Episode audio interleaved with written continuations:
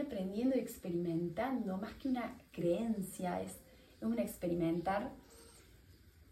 es que el verdadero despertar no está en volver constantemente esos estados de paz, plenitud, de gozo, de, de querer volver ese momento y tener resistencia a lo que estoy viviendo, sino más bien el despertar nos da la bienvenida cuando somos conscientes de lo que estamos viviendo